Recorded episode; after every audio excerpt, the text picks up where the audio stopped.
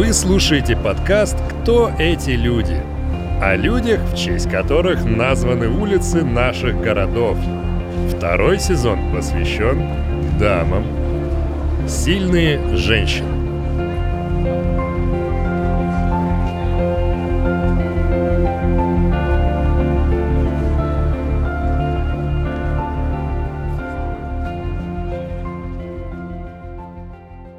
Клара Цеткин, немецкий политик, журналист, борец, борчиха, если угодно, за права женщин. Придумала 8 марта.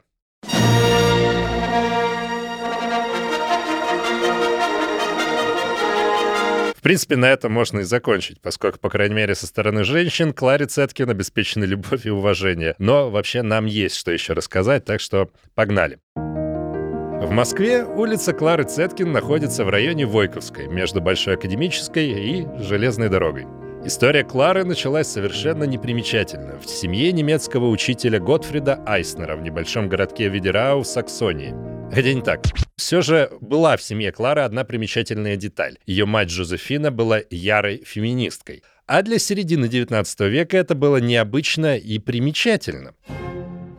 Клара родилась в 1857 году. В 9 лет она начала читать Гёте и Шиллера. Увлеклась романтикой. Потом пришел черед французской революции, и уже в 12 лет с небывалым артистизмом по памяти Клара декларировала отрывки сочинения «История французской революции» Томаса Карлейла. В доме Айснеров папа преподаватель, мама активистка. Постоянно собиралась активная молодежь. Обсуждали политику, литературу, общество. С детства романтизированная революция казалась маленькой Кларе проявлением настоящего героизма. Дорога к феминизму привела Клару в частную женскую гимназию под руководством Августы Шмидт, наиболее яркой представительницы немецкого движения по борьбе за права женщин XIX века.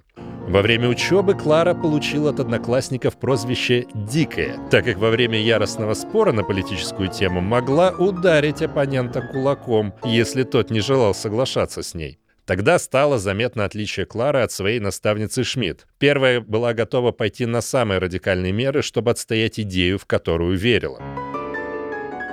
В Лейпциге Клара знакомится с группой студентов из России, организовавших революционный кружок. Там же она встречается со своим мужем Осипом Цеткиным. Симпатичный, артистичный одессит был любимцем всех девушек в кружке. Дамы слушали его лекции о марксизме буквально с раскрытыми ртами.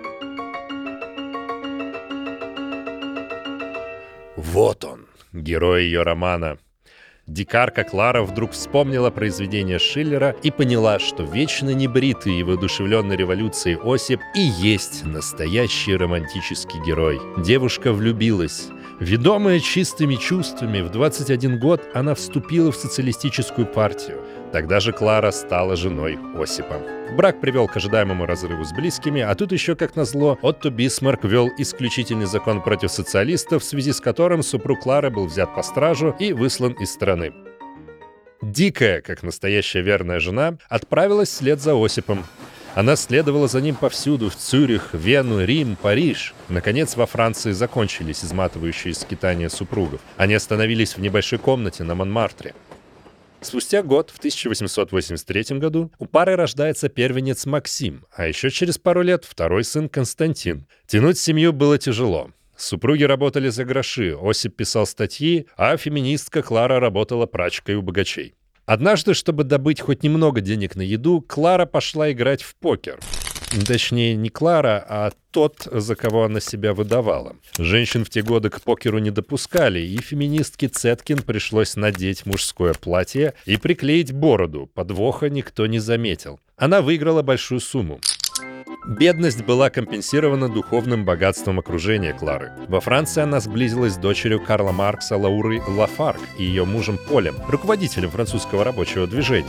Именно читала Лафаргов и познакомила Цеткин с Розой Люксембург, с которой ей впоследствии доведется стать лучшими подругами. Они подружились сразу. Две эмансипированные, нескладные девушки, имеющие общие интересы и цели. Наверняка обе они также жили по принципу, озвученному однажды Цеткин, Многое нужно сделать на Земле, делай это скорее. Подруги настолько близко общались и имели настолько радикальные взгляды, что в партии социал-демократов шутили. В нашей хлипкой партии есть только двое настоящих мужиков – Клара Цеткин и Роза Люксембург.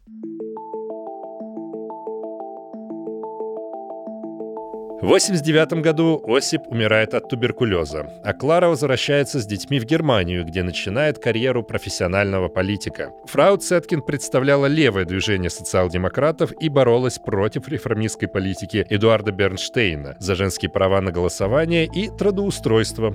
Если люди молчат, то наша обязанность поднять свой голос в защиту наших идеалов – в 1889 году, когда состоялся первый конгресс Второго интернационала, по-иному говоря, Международного объединения социалистических рабочих партий, Клара, вдохновленная Энгельсом и Бабелем, выступила с речью о роли женщины в социализме. Она говорила о равных условиях труда для женщин и мужчин, о женской независимости. По возвращении на родину Цеткин стала редактором социал-демократического журнала «SPD для женщин. Равенство». Клара уговорила руководителя крупного концерта Роберта Боша спонсировать издание. Ну, того самого техника Bosch, вот то, что стиральная машина стоит в ванной. Благодаря внутренней политике журнала и средствам спонсора всего за несколько лет женское движение набрало невообразимые обороты. Почему вдруг подающий надежды молодой инженер Бош согласился жертвовать средства на революционную печать? Ну, во-первых, он не скрывал, что является либералом. А во-вторых, ходили слухи о любовных отношениях между Цеткин и Бошем. Последнее так и осталось тайной, покрытой мраком, ведь как раз в то время супруга Роберта родила двоих детей, а Клара была и вовсе занята другим романом. В редакции SPD она встретила молодого художника Георга Фридриха Цунделя. Сорокалетняя Цеткин влюбилась в 18-летнего юношу. Сначала она помогала ему с заказами, а потом вышла за него замуж. Друзья отговаривали Клару от такого, мягко говоря, безумного шага. Женитьба лидера огромного движения за независимость женщин на молодом пареньке могла спровоцировать грязные слухи и попросту опозорить Цеткин. Но дикая Клара не была бы самой собой, если бы считалась с мнением окружающих. А помните, как боялся Ленин, что об их связи с Инесс Арманд узнают люди? И это скомпрометирует его. Ну и кто круче? Кто готов на все ради любви? Кто? Неравный брак Цеткин продлился почти 20 лет.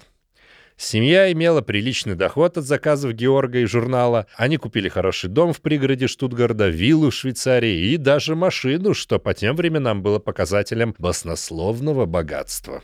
Возвращаясь к Ленину, с Цеткин они познакомились в 1907 году и сразу подружились. А вот с Розой отношения прервались. Причиной стала любовная Санта-Барбара. Роза и сын Клары Цеткин Константин стали любовниками. Причем все зашло настолько далеко, что 22-летний парень захотел жениться на 36-летней женщине. Несмотря на наличие молодого мужа, Клара не поняла Розу. Взбесилась и несколько лет не разговаривала с подругой. Молодые любовники — это классно, но только никогда это твой собственный сын. В 1910 году на Международной конференции женщин Цеткин заявила о том, что нужно назначить специальный день в году, когда женщины во всеуслышание могут заявить о своих правах. Дата была выбрана по некоторым данным случайно, 8 марта, а по другой версии политик хотела вложить в этот день особый смысл. Поэтому связала праздник с культурой еврейского народа и приурочила дату к легенде про Эсфирь, спасшую иудеев от истребления. История гласит, что это событие произошло 13-го Адара по еврейскому календарю, а в 1910 году этот день выпал на 8 марта. Как бы то ни было, но именно благодаря Кларе все женщины в мире 8 марта могут побросать кастрюли и сковородки и во все услышание заявить, что они абсолютно самодостаточны и заказать в праздничный день еду из ресторана. Каким бы крепким ни был брак Цеткин и Цунделя, в 1914-м супруги разошлись. Причиной, как всегда, стала политика, а точнее Первая мировая война. Клара была категорически против военного конфликта, а Георг жаждал борьбы, поэтому записался в добровольцы наперекор супруге. После возвращения с войны он заявил, что разлюбил жену и потребовал разрыва. Клара была настолько сильно ошарашена поступком мужа, что, несмотря на свои убеждения о свободе и равенстве, долгое время не давала ему согласия на развод и умоляла вернуться. Только спустя 14 лет, когда Кларе уже было 71, когда она уже была была бабушкой. Она отпустила бывшего мужа, и он смог жениться на своей давней любовнице Пауле Бош, дочери электротехнического магната Роберта Боша, но того самого, который помог когда-то Кларе открыть издание равенства. Круг замкнулся. После расставания Цеткина и Цунделя последовал разрыв Розы и Константина. Парень подустал от пожилой подруги и сменил ее на даму помоложе. Женское горе снова сблизило разругавшихся подруг. Когда Роза была убита в Берлине в 1919 году, Клара очень тяжело переживала смерть подруги. На протяжении 13 лет с 1920 года Цеткин представляла коммунистическую партию в Рейхстаге, руководила Международным женским секретариатом и Организацией помощи революционерам. Уже тогда она проводила много времени в СССР, занимаясь программой мероприятий коммунистического интернационала. На родину Цеткин приехала в последний раз в 1932 году. На заседании Рейхстага она позволила себе неосторожное высказывание о роли Советского Союза в борьбе с фашизмом. Я открываю первое заседание Рейхстага, выполняя свой долг и в надежде, что, несмотря на мою нынешнюю инвалидность, смогу дожить до счастливого дня, когда я, как старейшина, открою первое заседание Съезда Советов Советской Германии – Женщина продолжила свой монолог пламенной речью о способах свержения нацизма. Перед этой настоятельно исторической необходимостью должны отступить на задний план все волнующие и жгучие разногласия. Политические, профсоюзные, религиозные и мировоззренческие.